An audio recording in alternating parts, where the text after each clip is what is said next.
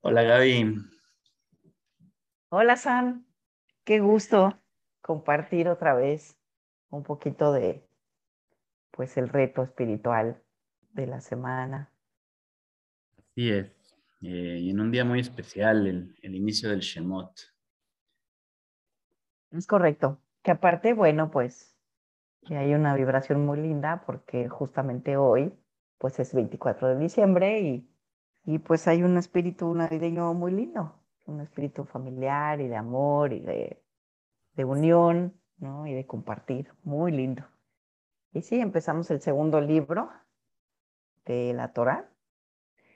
Eh, pues ahora sí que con la, el, el, comienzo del despertar sería de Moisés, en donde, bueno, pues vamos a llevar todo este camino y esta travesía que él siguió, porque nos, nosotros hemos aprendido tanto, pues de más de 3.400 años.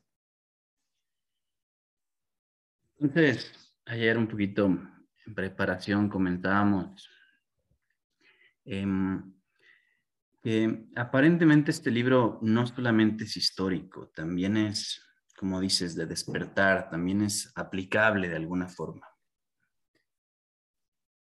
Sí, fíjate que pues, hay gente que cree que son historia, ¿no? Y en realidad no, son cosas que van sucediendo, que se relatan como si fuera una historia, pero en realidad pues son un constante despertar, ¿no? Es como estar consciente de lo que, no solo de lo que te está pasando, sino saber que tú lo estás haciendo, que cómo se acomoda la vida a tus pensamientos, a tu nivel de conciencia y cómo se va formando. Entonces hay que descifrar, ¿no? Es como empezar a escuchar las señales, ¿sí? Encontrar los acertijos, empezar a revelar los misterios. ¿Y a ti por dónde te gustaría empezar este, esta exposición o este, este desciframiento, este eh, arqueología? ¿Tú en dónde empezarías este, este primer libro, este, este segundo libro y, este primer capítulo? Bueno, me gustaría eh, hacer una pequeña introducción.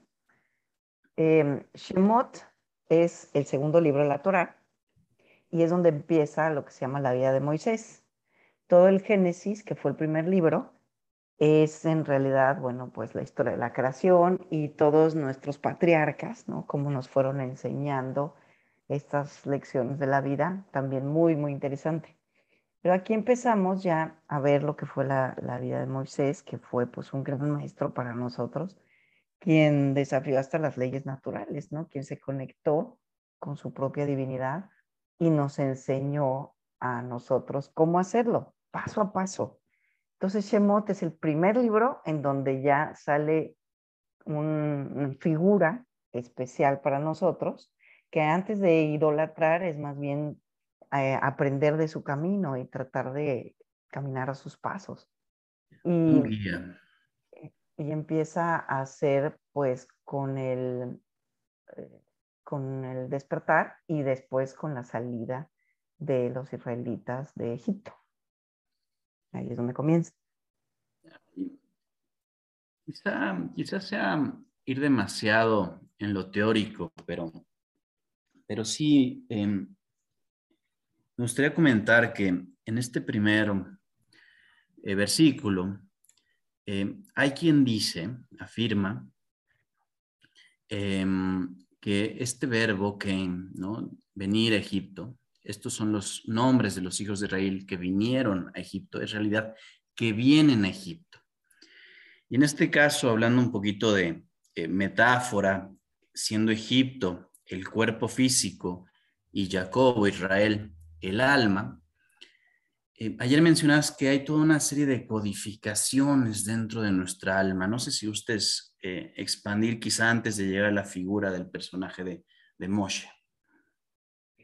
Sí, eh, mira, es, es, bien interesante. Primero es saber que nosotros fuimos creados a partir de formas pensamiento, de figuras, de letras, ¿no? Son codificaciones que te dan, haz de cuenta, tienes, quieres hacer una mesa y lo que haces es pues una línea recta, haces dos líneas este, eh, paralelas, ¿no? Entonces, o sea, empiezas a codificar, empiezas a hacer una forma que le vas a dar a tu creación. Y así fuimos creados. Entonces, todas las cosas que van sucediendo también en nuestro planeta, en nuestra vida, también están codificadas. Son formas pensamiento que se llenan de deseos que se manifiestan ya en nuestro mundo físico o en nuestro mundo astral también, antes del mundo físico. Entonces, nosotros estamos creados también por nombres, nombres que es el conjunto de letras. Para nuestra audiencia, si pudiéramos, porque forma pensamiento es muy abstracto. Entonces, si pudieras compartirnos un ejemplo de una forma pensamiento sí, bajo la que eh, estamos creados. Claro, nosotros tenemos un pensamientos dentro de nuestra cabeza, sí, pero algunos son exageradamente abstractos, entonces no entendemos y empezamos a tirar pensamientos para un lado y pensamientos para el otro, así. Pero cuando ya nosotros hablamos de una forma pensamiento, es eh, básicamente es lo mismo, pero es ya tiene una definición, ya tiene un nombre, ya tiene una forma de clasificarlo. ¿sí? Ya vemos una letra. Una letra es una forma pensamiento. Y porque si nosotros dijéramos líneas, pues a lo mejor no hay una forma definida. Pero si decimos letra, entonces ya tiene una forma, nuestro pensamiento ya tiene una forma. Hay algo muy especial ahí del eh, idioma hebreo, del lenguaje hebreo, que para nosotros una letra es la representación de un sonido, pero para los hebreos es algo más, es poco, un poco más de una inteligencia. ¿O qué más es, además una letra, además de un sonido, qué es? Es la manera en que se baja luz también tiene de todo, tiene codificación eh, numerológica también, la geometría, tiene también una, todo lo que nosotros hacemos como símbolos, que por ejemplo nos colgamos así en el cuello, o a veces que la gente se hace tatuajes, todo capta energía de una, de una manera muy específica. Entonces la manera de que bajamos, sí, sí, sí, es, es, es un captador. Entonces es la manera de crear o sea, ponerle, por ejemplo, tres letras y crear un nombre jala una energía específica. Tener nosotros. Hoy 24 de agosto, de diciembre, estamos cocinando. Entonces, digamos que cada letra es un ingrediente. Ajá. Pues muy bien. Entonces, dices, ok, a estas formas de pensamiento se les imprime un deseo. ¿A qué te refieres con eso? le vamos a poner que es la fuerza. ¿sí? El pensamiento le vamos a poner que es la forma y el deseo es la fuerza. Entonces, cuando nosotros queremos lograr algo, ¿no? es, tenemos un antojo, ¿no? Y vamos al refrigerador y tengo una forma en, en mi cabeza. Entonces digo, quesadilla, ¿sí? Y la fuerza me va a hacer buscar el queso y las tortillas. ¿sí? Cada vez que yo le pongo deseo o emoción, e, empieza a ser como, como una fuerza que dirige hacia la forma que estoy buscando. Entonces lo voy a encontrar, lo voy a manifestar. Entonces, nosotros lo único que necesitamos para crear es tener una forma pensamiento, una forma, un, un pensamiento, una idea, tener un deseo suficiente como para tomar una acción y cualquier cosa la vamos a manifestar. Entonces, aquí es en donde empieza a, generarse nuestro poder creador. Es correcto, sí. Vamos con un, para, para un poquito, entonces, vamos a irnos un poquito más, pero para terminar esta primera parte que, me gustaba mucho. Dice, estas son los hijos de Israel que bajan con Jacob a Egipto. Entonces, si no lo vemos como un relato histórico, sino más bien como una narración de cómo encarnamos en este cuerpo, Decimos que son en total, bueno, dice la Torah un poquito en total que son entre 70 y 72, dependiendo de cómo se cuenten. Eh, vamos a llamarle atributos del alma. Y aquí poniendo un ejemplo, ¿no? Shimeón significa escuchar. Entonces, junto con el alma, uno de, las, de los atributos que baja, uno de los hijos de, Jacob que, que llega al cuerpo, es nuestra facultad de escuchar. ¿Estaríamos de acuerdo en eso, Gaby? Sí, totalmente. Ese es de los grandes atributos. Que de hecho, bueno, la primera manifestación se dice que del creador fue un sonido. Nosotros necesitamos hacer vibrar la luz para que haya una manifestación de algo. A ver, puede repetir eso, está muy bien, por favor. Sí, que la primera manifestación del creador en realidad fue un sonido y el sonido en realidad es vibración. Necesitamos que algo vibre para que se empiece a manifestar. Si no, sería nada más plano. Entonces no hay una manifestación. Exacto. Entonces, escuchar es o sea, aprender a usar uno de nuestros grandes atributos para poder aprender, entender y después encontrar la sabiduría. Porque escuchar en este caso es un atributo, vamos a decirlo, femenino, ¿no? es decir, receptivo. Correcto. Entonces nos hacemos conscientes de que hay un cambio acercándose.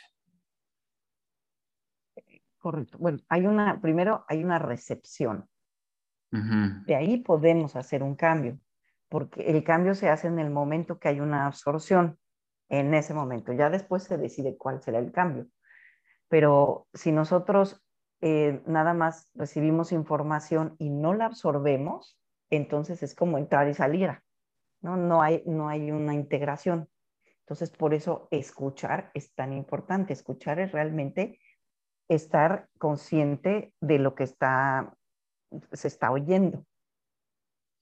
voy a hacer... Darle un, sentido. Dime.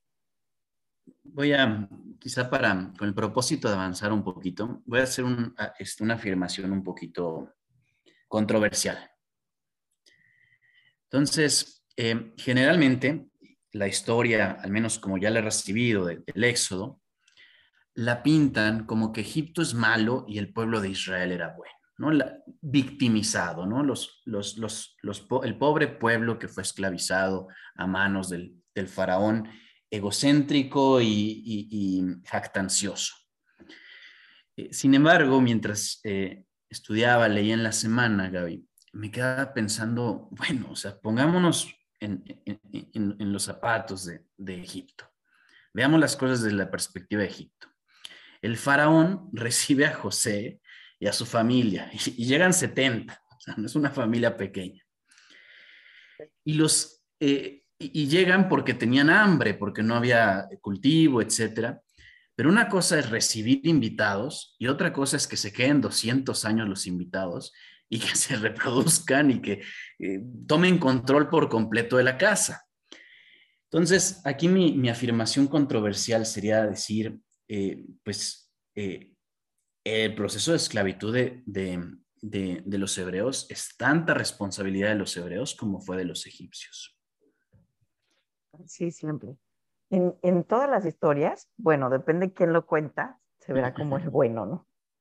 Y la verdad es que en ninguna historia el bueno es tan bueno ni el malo es tan malo. O sea, siempre que sucede algo, como bien nos dice la Cábala, es porque el deseo de recibir para sí mismos se excedió de manera eh, ah. más fuerte de la conciencia que deberían de llevar.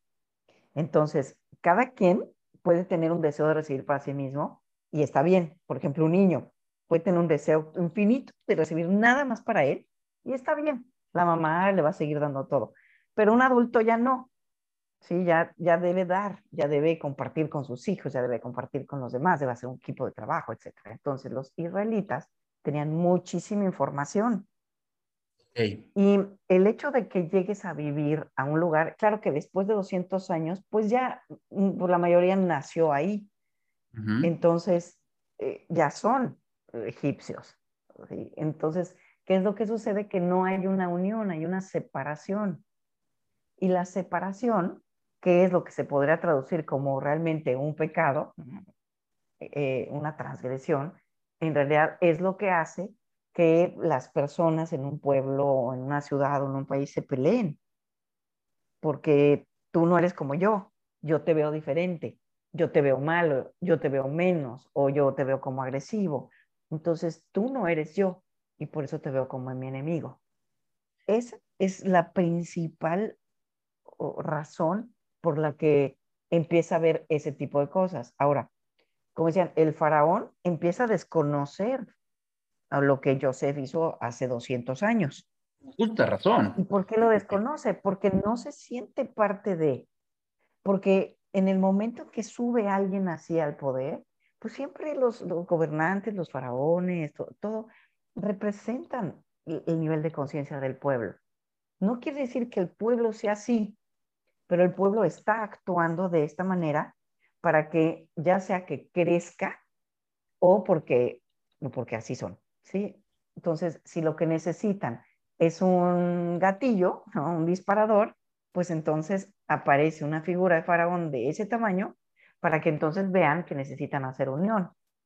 Pero ese no fue el caso. O sea, ya estaban, o sea, ellos pusieron una escuela para estudiar este, su culto y sus, eh, pues ahora sí que toda su religión, pero era, o sea, separado de los egipcios. Entonces, ellos seguían siendo hebreos y la diferencia de los egipcios era mucha. Entonces, ¿qué es lo que empieza a pasar? Pues que empieza a sentir que los otros son más que tú y empiezas a sentirte amenazado. Ya es ahí en el momento en que usas la fuerza física para someter a aquellos que ves que pueden ser tus enemigos, porque no son como tú. ¿Sí? Ahí es en donde empieza realmente la raíz. Yo reitero, y, y, en el sentido, ¿no? Usa la fuerza física para detener un abuso, en este caso. O sea, es correcto. finalmente reitero, ¿no? Los, los israelíes vienen refugiados y, y vienen como invitados, mientras habría, había circunstancias muy específicas en su tierra, una sequía, y una cosa pues es, es eh, pero se, se, quedaron, se quedaron y en ese caso ellos mismos se sometieron. Pero quizá para continuar esta parábola de este proceso de encarnación, esta narración de encarnación, ¿cuál es ese proceso en que el alma crece demasiado fuerte y el cuerpo eh, decide em, someterla, como dices. ¿Qué, ¿Cuándo ocurre ese proceso? ¿Cuándo, cuando el alma se, se fortalece tanto que, que el cuerpo la somete, ¿El cuerpo somete al alma?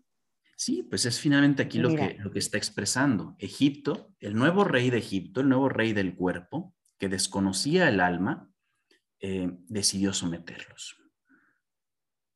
Sí, mira, Egipto, en hebreo se dice Israel, y en realidad lo que quiere decir es estrecho o limitado.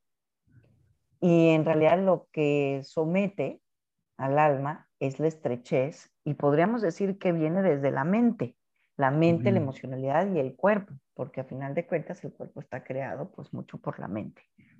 Entonces empieza la limitación a someter al alma. Esto solamente puede suceder si el alma como tal no estaba tan, tan fuerte. A lo mejor el estudio sí, a lo mejor el culto sí, a lo mejor los rituales también.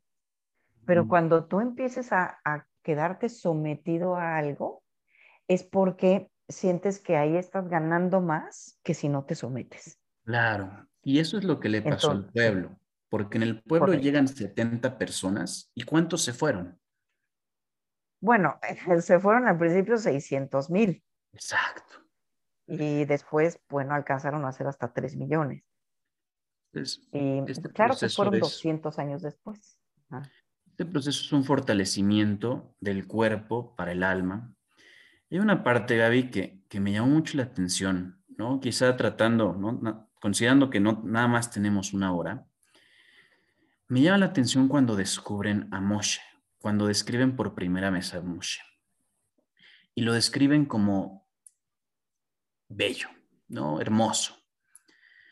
Eso es, eso es el primer atributo que se distingue de Moshe.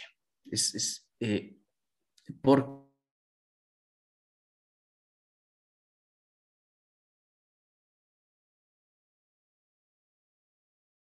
em, sí, como que se fue el audio.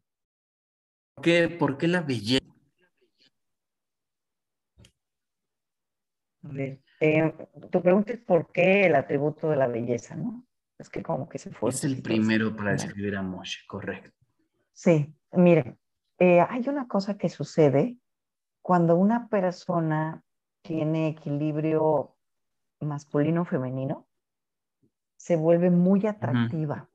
Es decir, habla eh, inteligentemente, interesante, etcétera, y siente con, o sea, expresa sus sentimientos de amor, de compasión, etcétera. Entonces, cuando empieza a haber ese equilibrio masculino y femenino, es como una explosión, como un Big Bang.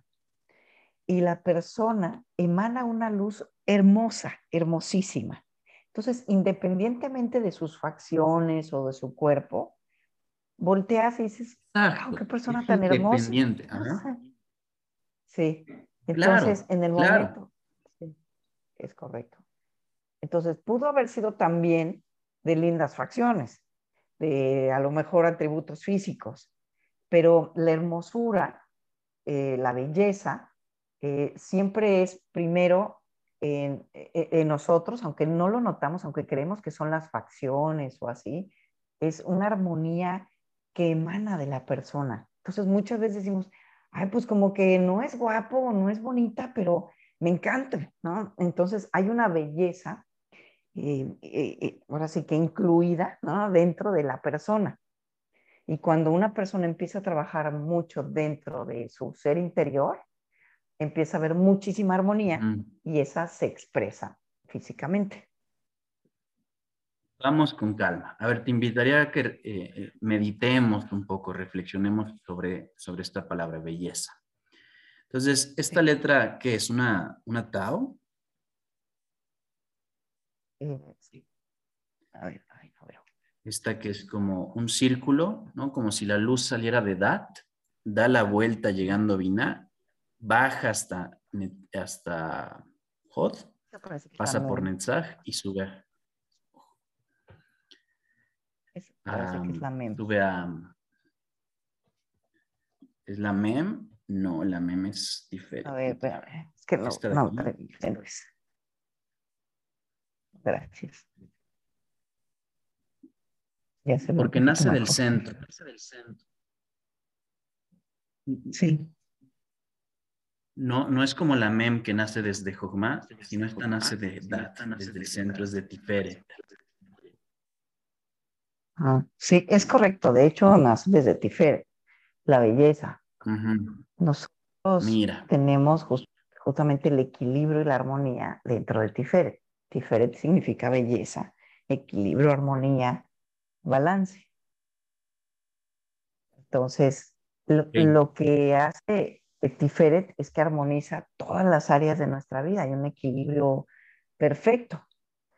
Y eso es lo que hace que nos conectemos con mundos superiores desde también los mundos inferiores. ah, increíble, cuéntame, ¿cuál es esa letra? ¿Cómo se llama esta letra? La busco en mi celular. Em,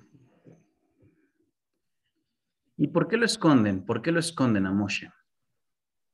O sea, ¿por qué esconde esa belleza? ¿Por qué, por qué deciden? Bueno, claro, lo estaban matando, pero pero ¿por qué, por qué se requiere esconder esa belleza?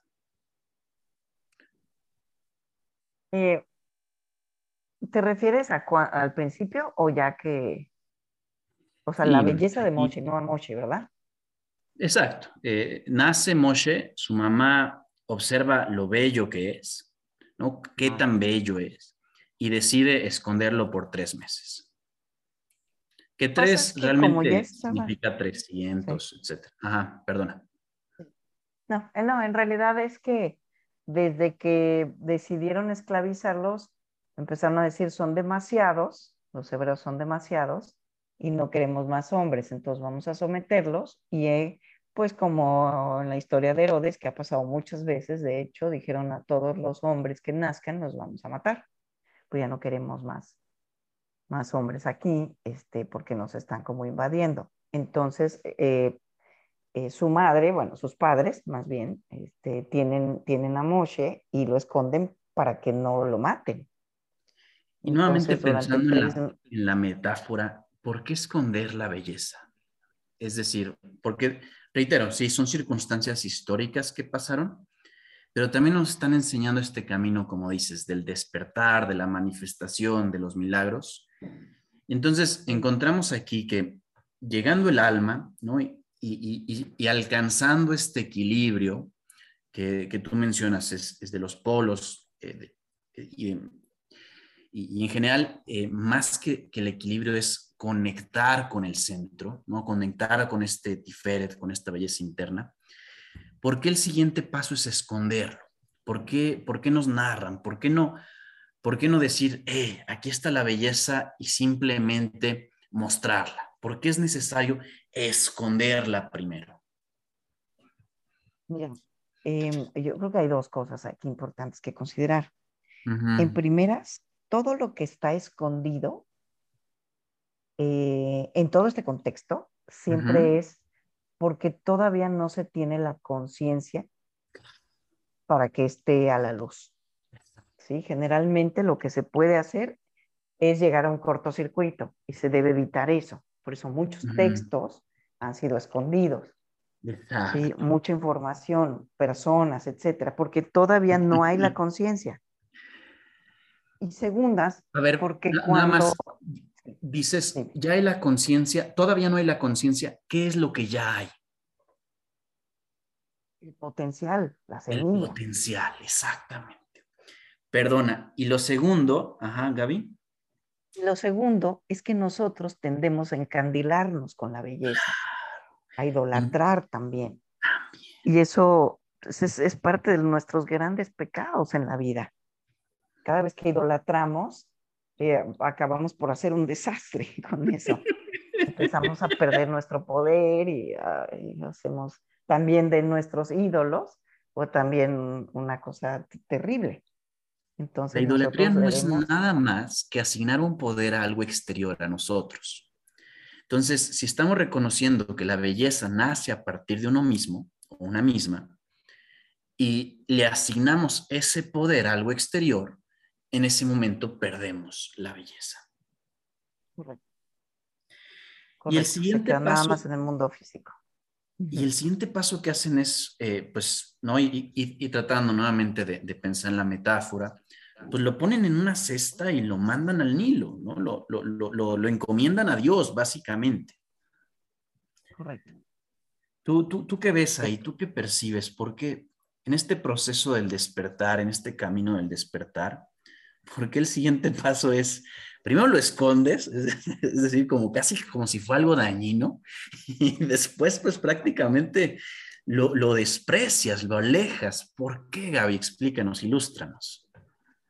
En realidad, bueno, eh, lo estás salvando, porque si tú le encomiendas a Dios y tienes suficiente fe, sabes que pues están ahorita buscando a todos los niños para matarlos y van a entrar a tu mm. casa y lo van a ver, lo van a matar. Entonces te sales, ¿sí? Y luego lo llevas al agua, ¿no? Esta historia del agua también es, es bien importante porque, pues, pues, porque nosotros, eh, en primer, bueno, eh, el agua es nuestra vida, ¿no? Lo estás llevando a la vida. El agua siempre ha protegido a estos, pues, niños en su, en su canasto, en su Moisés, ¿no? Siempre. Entonces, em, y Miriam, que es la hermana, siempre vio todo. O sea, en realidad es que lo ponen en el agua para salvarlo de que no lo maten y se lo encomiendas a Dios en donde sabes que lo va a llevar a donde se necesite, a donde merezca. Entonces, en realidad es eso. O sea, una madre sacrifica mucho este, todo lo que sea necesario para el bienestar de su hijo aún así hasta entregarlo a las aguas.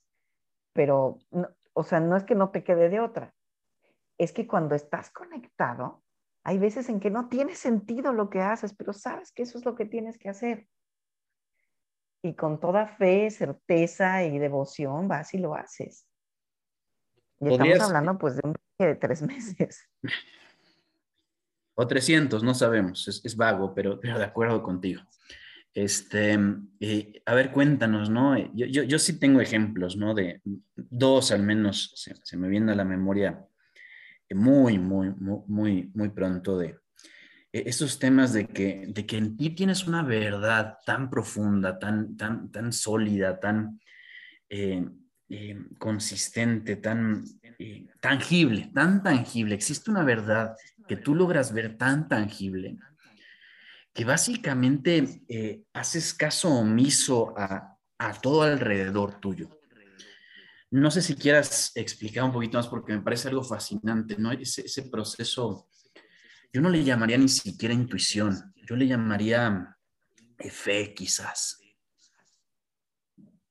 Pues en realidad es una conexión, es, un, es un saber, esa certeza es un saber, es, es algo que está tan dentro de ti que o sea, no hay, ya no hay ninguna explicación, no hay ninguna pregunta, no hay ninguna observación que puedas escuchar porque estás tan seguro.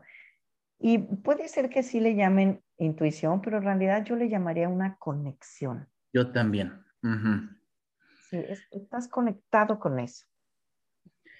Y, bueno, podríamos, repito, esto, da para mucho, podríamos hablar ¿no? de, cómo lo que ocurre en el faraón, ¿no? en la casa, lo, lo mamantan, Em, preferiría hoy, si me permites, nuevamente por este espíritu del 24, incluso no hablar de, ese incidente con el egipcio y pasarnos a, a, este, este capítulo 3, Gaby. Em, Moisés eh, y analizar este, este momento de, de presencia con Dios. A ver qué, Inicia tú, por favor. ¿Qué te dice este momento en que, en que Moshe conoce a, a, Hashem? Bueno, este es en el momento en que pues él sale corriendo, ¿sí? Después del accidente con, con el egipcio, al que pues da muerte, y sale corriendo hacia el desierto y se encuentra con la zarza ardiente un arbusto que no se termina de quemar, y empieza a hablar con él. O sea, ese es un momento, se le llama de iluminación, el momento que tienes una conexión tan fuerte que es como si hubiera un día nublado y de repente se quita un poquito la nube y ves el rayo del sol. Y en ese momento dices, ah, conozco la luz, ¿no? Es en ese momento en que tienes una conexión tan fuerte con tu ser interior que empiezas a escuchar el sonido o la vibración o la frecuencia de algo mucho más alto o, ah, eh, no, es alto de allá arriba, sino profundo, sino más grande, más extenso que tú, que, o que tu pensamiento. Hay, Entonces algo que empieza a escuchar esa parte. Sí, dime. Adelante, sigue. Bueno, lo que quiero destacar, perdón, es, dime, dime. Eh, en este sentido, y, de acuerdo a cómo lo explicas, y, muy bellamente lo explicas, Moshe no es una figura, eh, llamémosle, mesiánica, es decir, elegida. Moshe llega a, este, a esta elevación como consecuencia de quién es él.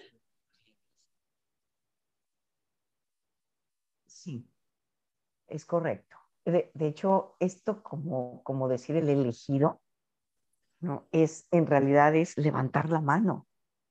Ah, porque sí podrían haber figuras en donde vienen específicamente a algo, todos venimos específicamente a algo, pero dentro de nuestro recorrido podemos cambiar las cosas. Sí hay un mapa astrológico, pero ¿y el qué que nos propusimos? Ese generalmente no cambia. El cómo sí lo podemos cambiar, pero podemos avanzar mucho más porque el potencial es inmenso. Nosotros calculamos que en cierto tiempo vamos a lograr elevar nuestro nivel de conciencia, pero si nosotros despertamos y empezamos a hacer un trabajo mucho más profundo, constante, disciplinado y, consciente, entonces podemos avanzar lo que hubiéramos avanzado en cinco vidas más. A ver, y quiero por eso destacar dime, dime. en la metáfora, en este incidente, realmente, ¿por qué Moshe es el elegido? ¿Por qué alcanza este nivel de, de, elevación no es otra cosa, sino porque se revela a Egipto. es el primero que dice, esto no está bien, se revela ante el cuerpo. Y en Moshe es aún más significativo porque de todos los hebreos, él era el que vivía mejor, vivía mejor dentro de Egipto, vivía una vida de lujos, de, abundancia, de poder, de prestigio, de reconocimiento, y él dice, no. Es correcto, porque no, o sea, ya, ya no estaba correcto, ya, ya sentía que esto ya más que le gustaba, ya le estorbaba, que es cuando el alma empieza a, ahora sí que a, eh, eh, expresarse, es cuando todas las cosas te empiezan a sentir que están de más. Limitadas. Ya te estorban. Sí, o sea, ¿para qué quiero un carro si le tengo que dar mantenimiento? Sí. Y, me puedo mover. No es que fuera un pesar. ¿Perdona? Sí, no, no, fue que, no, no es que pudiera o sea, ser un pesar. En realidad es, no necesita ser mío. Si necesito un carro, pues allá hay un carro, pero no necesita ser mío. Si le tengo que dar mantenimiento, pues se lo doy, sí, pero, pero no, no, tiene que ser una molestia, ¿no? Hay cosas que se tienen que hacer. Pero ¿para qué tanto lujo? ¿Por qué tanto aquí? La gente ya está muriéndose de hambre o súper pobre o, o 25 en un cuarto o así. ¿Se entiende? O sea, había algo que no, está, que no estaba bien. Ahora, cuando despierta. De todo este episodio muy bello, muy bello, realmente bello, que es, eh, hay una frase que, que distingo que, que, me gusta, que me, que, me que hace brincar mi alma, Gaby. Y es cuando Hashem dice, no te acerques más, quita tus sandalias de tus pies, pues el lugar en donde estás de pie es tierra santa. Explícanos, explícanos cómo algo físico puede ser santo. que como decíamos también, es cuestión de vibración. Eh, nosotros, por ejemplo, los zapatos los usamos porque no tenemos la armonía con la tierra. Nosotros creemos que la tierra es hostil y que nos daña. O sea, necesitamos cuidar nuestros piecitos. Y en realidad no es que no desarrollemos callo, es que creemos que algo nos daña, creemos que la misma tierra que nos da vida nos está dañando y no es así. Entonces, quítate los zapatos, es deja de sentir que algo te daña, esto es santo.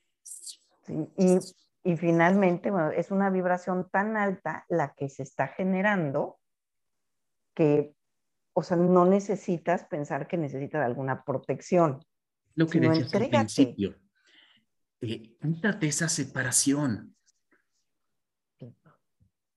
la primera separación que hacemos con, con el mundo. Con el mundo, exactamente. El mundo es simplemente un reflejo de nosotros. No necesitamos protegernos del mundo, sino necesitamos trabajar con nosotros. Y cuando digo eso, eh, el, el, inmenso, el inmenso compromiso que es, ¿no?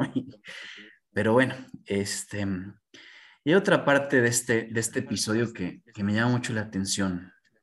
Eh, hay uno que me da mucha risa, Este, que dice, em, em, em, no, no, logro ubicarlo exactamente, pero que dice como, y, y Hashem se acuerda de, de, su primogénito. Y me da risa es, ¿cómo, ¿cómo se le pudo haber olvidado? o sea, es como, o sea, 200 años pasaron y, no pensó. ¿A qué se refiere eh, con, y de repente me acordé de Egipto, de, de, mi pueblo, perdón? Entonces dice, God heard the morning, God, eh, Hashem escuchó el lamento y, y le acordó su compromiso, su pacto con Abraham, Isaac y Jacob. ¿Por qué olvidó el pacto? O sea, ¿cómo, cómo a Hashem, ¿no? ¿Cómo a Dios se le puede olvidar algo, parece, parece incongruente. Sí.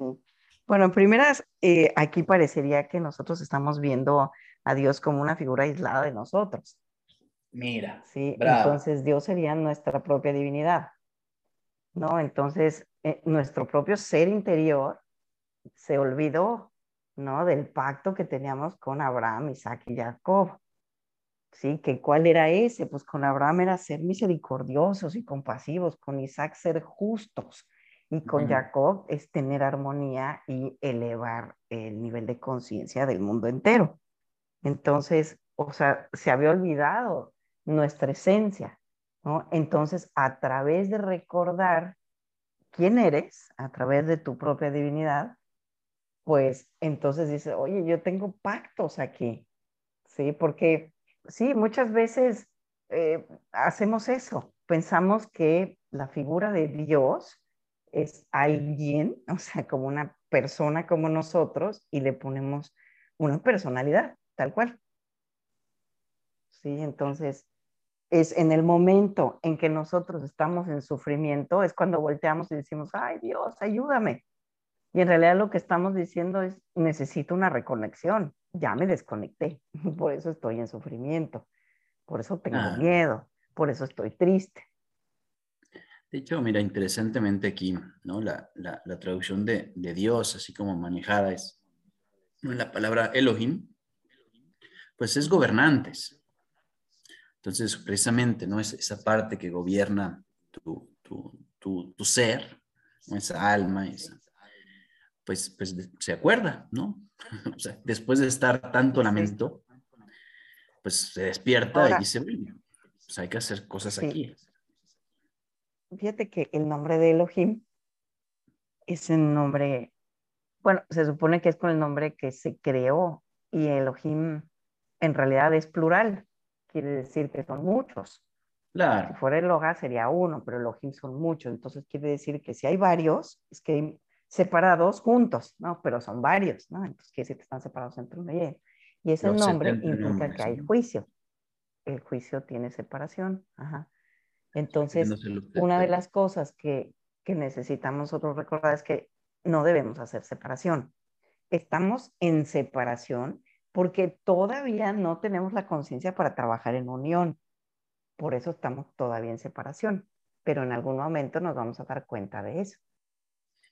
Que de hecho, pues ese es uno de los retos más importantes, ¿no? Saber que no estamos separados.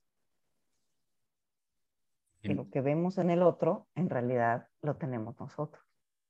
Lo somos.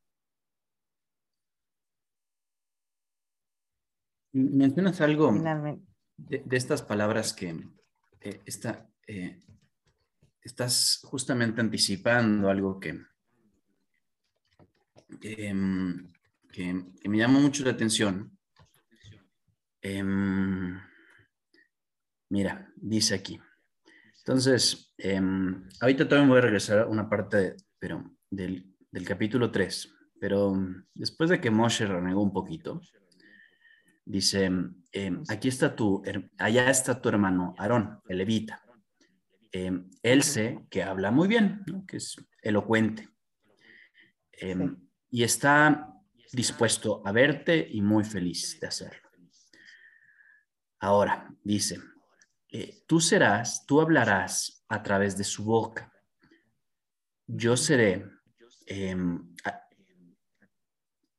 yo estaré contigo y tú estarás con él mientras habla. Y aquí me, esta es la otra palabra que me llama mucho la atención. He shall speak for you to the people. Él, o sea, Aarón, hablará a las personas. Eh, será em, como el vocero, mientras que tú juegues el papel.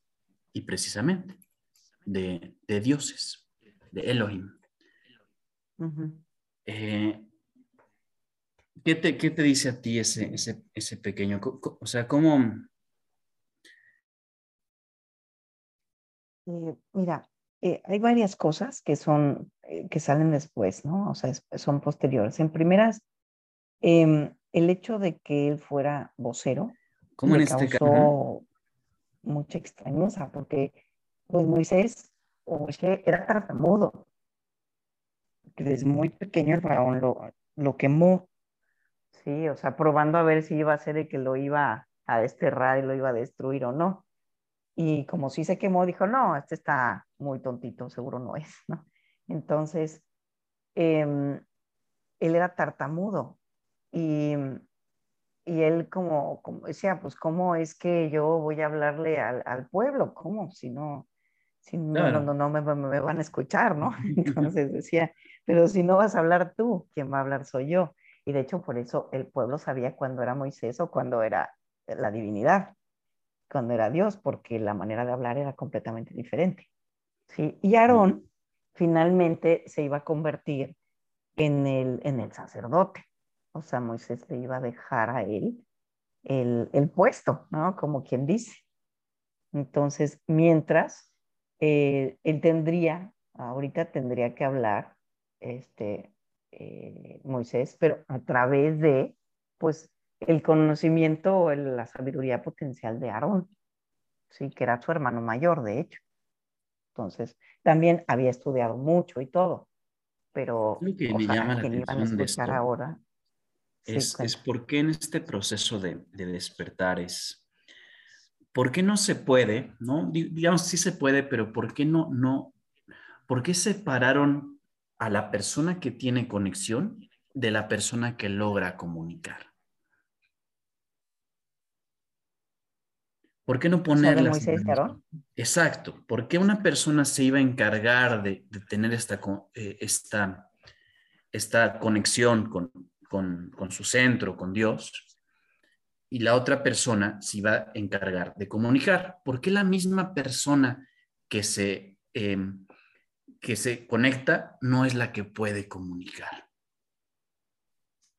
Fíjate que si nos vamos un poquito al árbol de la vida, Claro. Moisés es el que hace unión, pero Aarón es el que termina con el, con el ego, o sea, eh, es el que desarrolla la humildad, a final de cuentas. Entonces, y si tú te ves, o sea, estamos hablando de Netzach y claro. y son los pilares para poder llegar, una vez que elevas tu nivel de conciencia, a la belleza, a Tiferet. Y entonces es unir realmente no es poner e, en una y en otro sí, porque a lo mejor los dos tienen pues cada quien su atributo, pero en el momento en que pues uno le pasa la estafeta al otro y el otro también está pues eliminando el ego, entonces va a ser quien hable al pueblo ya con total humildad. Ahorita el que hace unión es Moisés. Claro, debe ser un poco complicado remover por completo el ego teniendo conexión tan fuerte, ¿no? O sea, independientemente. Bueno, y si tú te fijas, o sea, los siguientes libros, de este libro y los siguientes, son unos trancazos al ego para Moisés, tremendos. Tremendos. A cada ratito lo golpeaban otra vez. Sí, pero es que el, sentirse ¿no? conectado, eh, pues ahora sí que es, es, eh, es, lo opuesto.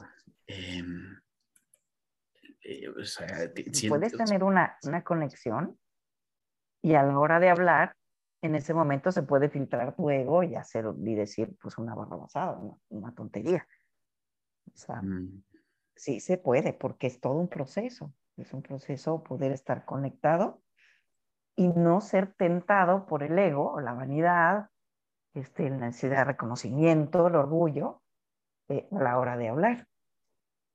O sea, puedes tener mucho talento, como los artistas, y tener una inspiración increíble, pero a la hora de expresar este, tu agradecimiento, híjole, ser una persona pues, insoportable, así se puede. Sí, y yo creo que es más fácil hacer lo opuesto, ¿no? O sea, tener ese nivel de conexión y ese nivel de humildad, creo que sí, sí se... Porque cuando uno tiene conexión se siente muy fuerte. Y, y cuando uno se siente humilde se siente muy débil. Entonces es, muy contrastante esos dos sentimientos y permitir que convivan en el mismo cuerpo, espíritu, en, la misma conciencia. Sí se puede, sí se puede, pero hasta que ter, ¿no? A, nivel Hod, Netzach, creo que sí es, es complicado. Y la... ¿Puedo hacer un, pequeñísimo comentario ahí? Claro, claro. Es que me dijiste, eh, sentirse humilde se siente débil. Fíjate que ese es, se siente uno débil cuando el ego ha sido golpeado. Pero a la hora de la humildad, en realidad se siente paz. de acuerdo. Personas humildes se sienten mucha paz. Siente que ya no están peleando con eso. Que aún así no es fuerza, ¿no? O sea, el paz también sería... Es fuerza. Pero es diferente. Eh, alguien, alguien que es fuerte, ¿no? O sea, alguien que es fuerte dice, ok, voy a, voy a liberar al pueblo de Egipto. Alguien que siente paz, pues no, no siente esa misma convicción hacia, voy a liberar al pueblo de Egipto. Se, requiere una energía tan fuerte, eh, tanto, ahora sí que tal vez tanto ego, para hacer algo que hace, como lo que hace Moshe. Y y quizá, quizá para no entrar en, debates que muy interesantes, muy válidos y que nos podrían llevar, para cerrar con tiempo, em, hay una última parte que me llama la atención, Gaby, y es em, que dice, cuando hayas liberado al pueblo de Egipto, eh, adorarás ¿no? A Dios en esta montaña. Es decir, como, que, como si hiciera un círculo, o sea, como vas, haces lo que te toca y te regresas.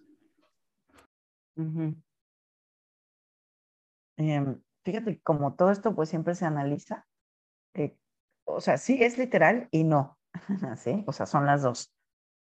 En realidad es, em, tú en el momento en que puedas liberar a Egipto, vas a sentir tanta expansión dentro de ti, tanto amor al prójimo, que sabrás lo que es amar a Dios, sabrás lo que es el verdadero amor. Y la montaña, bueno, siempre tiene que ver con las alturas.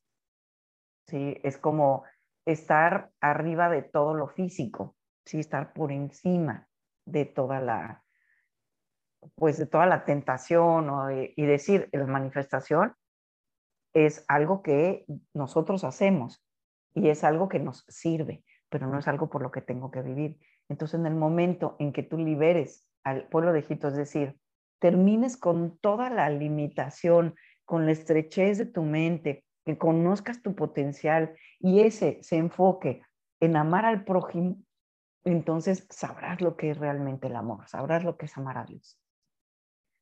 ¿Sí? Desde mundos superiores desde acá arriba. No, totalmente. No, muy, muy claro, muy claro. Me, me, gusta, me gusta cómo, cómo lo explicaste de forma tan clara. Pues muy bien, Gaby, para no dejarnos sin, sin nada, para no irnos sin nada y para no ser que esto sea solo palabras, pues te quiero escuchar en base a lo que hablamos hoy. ¿Cuál distingues tú que es el, el desafío espiritual de la semana? Bueno, lo primero es despertar, ¿sí? Y el despertar significa estar consciente del momento presente, no nada más de qué están haciendo y qué está pasando. ¿Quién eres tú en este momento? ¿Qué es lo que estás pensando? ¿Qué es lo que estás deseando? ¿Sí? Entonces, empezar por darte cuenta que todo lo que tú miras en realidad está dentro de ti. ¿Sí? Tú le ves algo con juicio a tu vecino, eso primero está dentro de ti, porque si no, no lo podrías ver. ¿Sí? Entonces, lo que hace, por ejemplo, Moisés en ese momento es ver que alguien está maltratando a otro y va y lo mata, ¿no? Hay muchas versiones después de que si lo mató, si lo ayudó a trascender y tan, tan. Pero es, a final de cuentas, actuó igual, ¿se entiende? O sea, maltrató o mató o etcétera. Nosotros lo que tenemos que entender es que si nosotros juzgamos el comportamiento de otros, es porque nosotros somos así. Si no, no podríamos verlo, no podríamos hacer ese análisis. Entonces, lo primero es analizar quién estoy siendo, qué es lo que estoy viendo, a quién juzgo, cómo lo juzgo, qué es lo que creo de mi propia realidad y empezar a aceptarlo. Pues, esa sería la primera parte, aceptar. Y entonces cada vez que veamos a alguien que estamos juzgando, decir, esto que veo en ti, esto soy yo y tengo que empezar a encargarme de ello.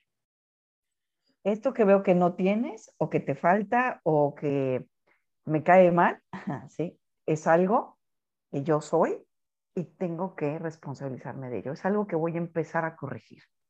¿sí? Entonces, este reto es aceptar.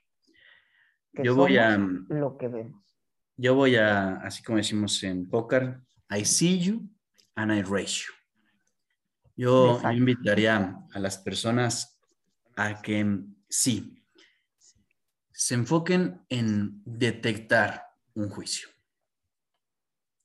Sí.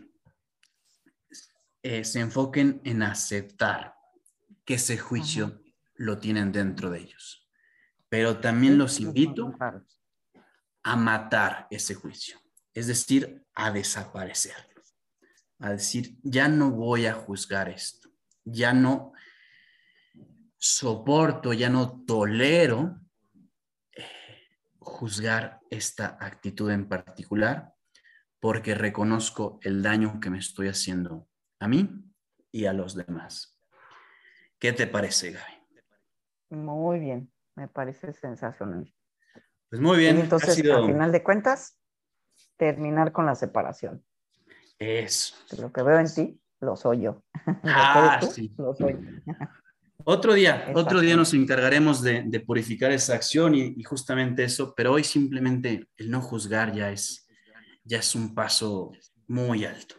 Ya ha sido un placer, Gaby, compartir este espacio contigo. Eh, feliz eh, Navidad para ti y para los que nos escuchan. Y, Gracias, un placer también. Ahora sí que un abrazote a todos, un abrazote navideño y con muchísimo cariño. Eh, ojalá y pronto nos podamos abrazar realmente, ¿no? Así que este, físicamente, porque andamos muy castigados. Pero en la Navidad se merece siempre un buen abrazo, un buen convivio, palabras de amor, de paz y de felicidad. Saludos a todos. Muchas gracias, Ana.